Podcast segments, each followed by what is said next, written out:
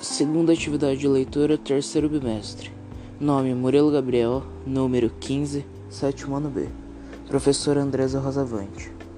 Nome do livro: Zack Power e a Ilha do Veneno. Autor: Harry e Larry.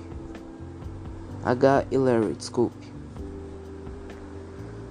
Editora Saraiva. A história começa quando Zack Power, seu irmão, seu pai e sua mãe são convocados para uma missão na Ilha do Veneno para descobrir a fórmula secreta do veneno de um cientista que pesquisa lá.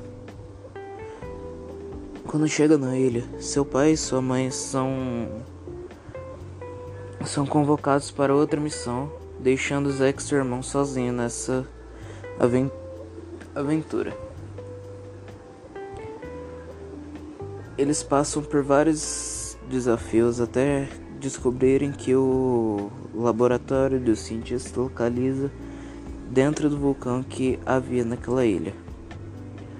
Quando eles chegam lá, eles descobrem que o ingrediente secreto do da poção da poção não, desculpe.